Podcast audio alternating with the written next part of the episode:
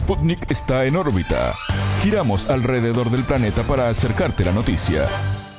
Bienvenidos a En órbita, el informativo de Sputnik. Desde Montevideo los saludamos, somos Martín González y Alejandra Patrone. Es un gusto recibirlos. Comenzamos con las noticias. Estos son los titulares. Comienza En órbita. Una selección de noticias para que sepas lo que realmente importa. Titulares.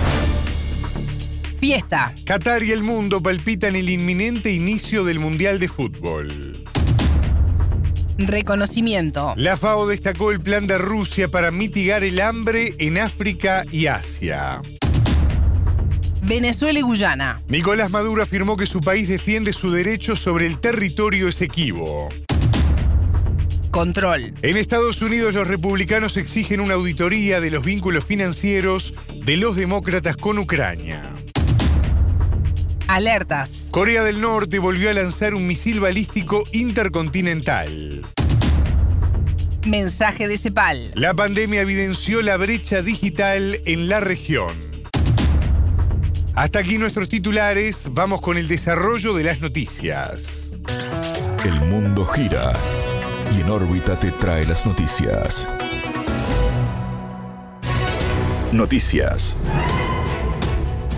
Fiesta. Qatar palpita el inicio de la Copa del Mundo FIFA 2022 este domingo 20 con el partido entre la selección anfitriona y Ecuador. Previo al comienzo de la gran fiesta del fútbol, en órbita entrevistó al periodista deportivo y relator uruguayo Fabián Bertolini, presente en Doha. El entrevistado destacó el orden en la organización del evento mientras ultiman los detalles hasta último momento muy buena disposición por parte de los organizadores. Difícil se hace a veces entenderle sobre determinadas orientaciones. Ahora, por ejemplo, estamos aquí en, donde va a debutar Uruguay, en el University Stadium, y no hay nadie, por ejemplo, en la sala de, prensa y, todo lo demás. Eh, el estadio es espectacular muy rápido eh, el acceso con, referencia para la acreditación en el aeropuerto. Eh, por ahora la, Copa del Mundo esperando a los aficionados después del, domingo. Eso con referencia a grandes rasgos de, estos, de estas primeras 24 horas, 20 horas aquí en, en el Mundial. Por ahora no vimos contratiempo alguno, absoluta disposición y tranquilidad, por ejemplo, a la hora de transitar, caminar, la vestimenta, mismo para, para las mujeres. Con el inicio de la competición se mencionan los favoritos como Argentina, Brasil, Francia y Alemania. Las casas de apuestas dan a Brasil como la gran favorita para lograr su sexto título. El país sudamericano busca levantar la copa tras 20 años. Su última corona se remonta al Mundial Corea-Japón 2002. Consultado al respecto, Bertolini manifestó que este puede ser el Mundial de las Selecciones de América pienso que puede llegar a ser un mundial para América. Argentina, Brasil, los grandes candidatos que son siempre, se magnifica por Argentina se sacó la mochila de ser campeón de América y hoy viene como uno de los grandes candidatos, el último mundial para Messi. En el caso de Brasil siempre es candidato y hay que ver hasta dónde puede llegar Uruguay. Uruguay con una muy buena selección y ya no es la selección de Cavani y de Suárez, hoy es la selección de Valverde y Bentancur. De acuerdo con el periodista, a diferencia de otros mundiales, en Qatar no hay polémica sobre el destino de los estadios luego de que la fiesta termine. El tema de los estadios que se ha construido en su gran mayoría, se han remodelado para la Copa del Mundo.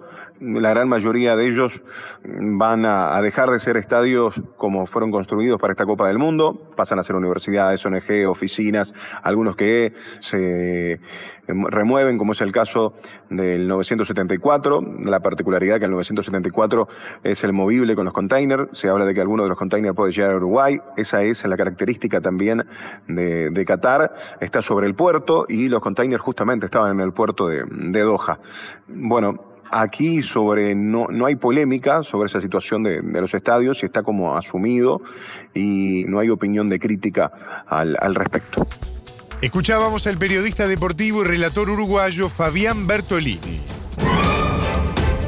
Reconocimiento. La Agencia de la ONU para la Alimentación y la Agricultura, la FAO, destacó el plan de Rusia para mitigar el hambre en África y Asia. Moscú reveló su intención de donar 500.000 toneladas de cereales a los países más pobres de estos continentes. Entre estas naciones se encuentran Afganistán y Yemen y varios estados en el cuerno de África y al sur del Sahara. La donación a países golpeados por sequías, conflictos, consecuencias de la pandemia o malas cosechas se aplicaría en los próximos cuatro meses. El director de la oficina de la FAO en Moscú, Oleg Kovyakov, dijo a Sputnik que el desbloqueo de los cereales rusos será una ayuda significativa. Rusia denuncia que la Unión Europea impide el transporte de sus cereales y fertilizantes a terceros países. La cúpula de Bruselas mantiene un pulso con Moscú, a quien ha aplicado sanciones junto con Estados Unidos por la crisis en Ucrania.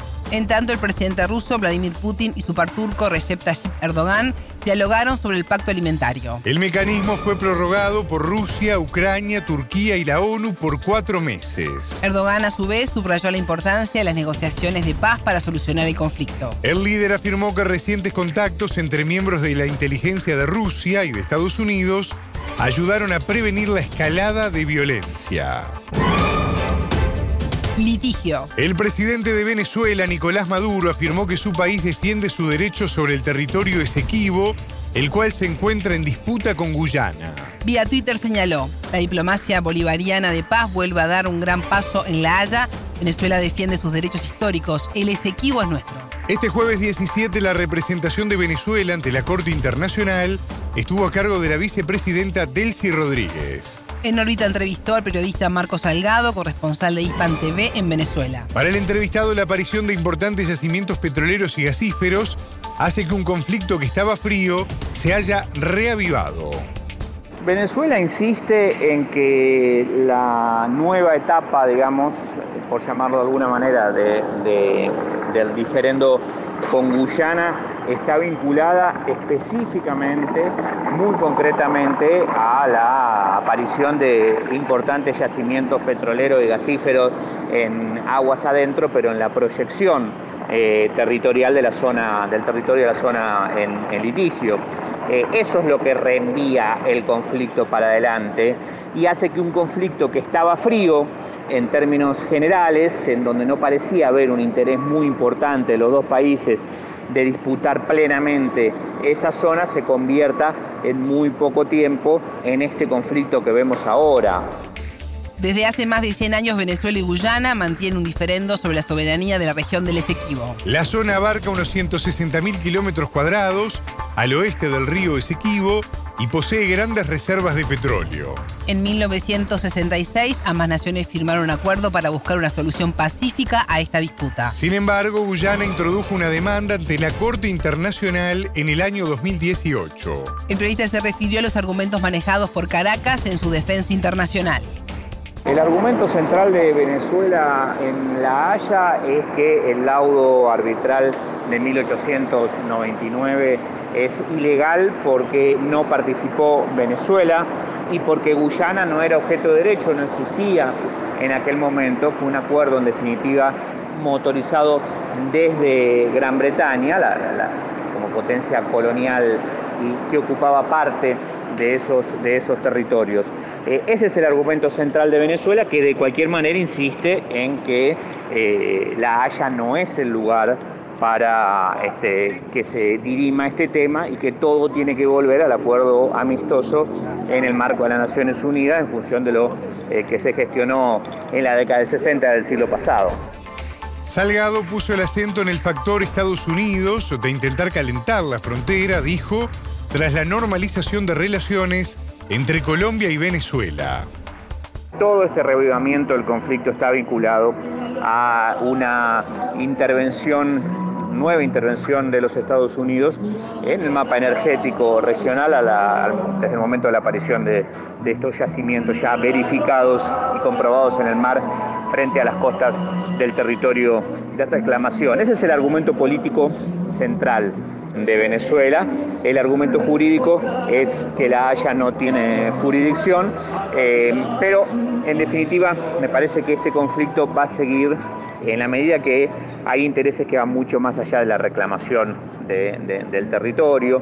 Tiene que ver también seguramente con calentar una frontera luego de que se desactivara la frontera entre Venezuela y Colombia como un eje del, conflicto, eh, con, Venezuela como una zona, una forma de desgastar eh, de alguna manera a, Venezuela en la, ocupada en, varios frentes. Cuando se desactiva Colombia este, hay que encontrar evidentemente otros conflictos Escuchábamos al periodista Marco Salgado, corresponsal de Hispan TV en Venezuela.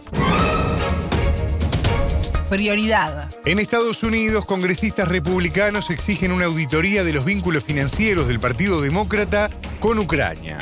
Miembros del partido opositor enviaron una carta al secretario de Estado, Anthony Blinken. Estos vínculos serían a través de la bolsa de criptomonedas en quiebra FTX, según revela un documento al que accedió Sputnik. El Partido Republicano ha logrado la mayoría en la Cámara de Representantes tras las elecciones de medio término del 8 de noviembre. La fuerza política denunció el desvío de miles de millones de dólares de los ciudadanos estadounidenses. El monto destinado a Ucrania en el marco de su conflicto con Rusia podría haber sido gastado por los demócratas en su campaña electoral. Además, se destaca que en marzo el gobierno ucraniano, en colaboración con FTX, lanzó un sitio web para recaudar donaciones. Según los congresistas, esto ocurrió pocos días después de que el presidente de Estados Unidos, Joe Biden, prometiera miles de millones de dólares en ayuda a Kiev. Asimismo, se prevé investigar los acuerdos empresariales de Hunter Biden en Ucrania y presuntos vínculos entre sus finanzas con las de su propio padre. Las audiencias podrían abordar otros temas como la caótica retirada de las tropas de Estados Unidos de Afganistán o el origen del COVID-19. La administración demócrata de Biden aprobó más de 50 mil millones de dólares para auxiliar a Ucrania a lo largo de este año. Por su parte, Rusia insiste en que tales acciones no contribuyen a la solución del conflicto, sino que, al contrario, lo agravan. El próximo 6 de enero, el republicano Kevin McCartney asumirá como jefe de la Cámara de Representantes en sustitución de la demócrata Nancy Pelosi.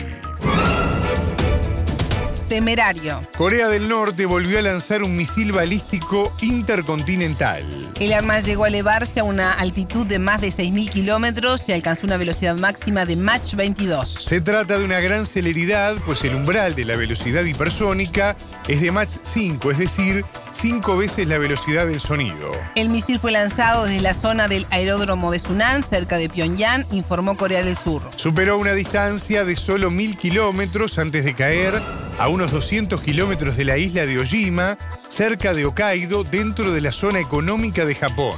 Este país alertó que si se hubiera lanzado siguiendo una trayectoria normal, el misil podría haber recorrido 15.000 kilómetros y llegar a territorio estadounidense. En tanto, otras naciones se expresaron ante la acción de Corea del Norte. Rusia y China mostraron su preocupación y llamaron a las partes al diálogo y a una solución pacífica en la península coreana. Estados Unidos y Corea del Sur acusaron al norte de desestabilizar la seguridad regional con el lanzamiento de este misil. En lo que va del año, Corea del Norte realizó más de 30 lanzamientos de misiles. Pyongyang alega que su acción responde a las provocaciones del sur, que realiza ejercicios militares, tanto independientes como en conjunto con Estados Unidos y Japón.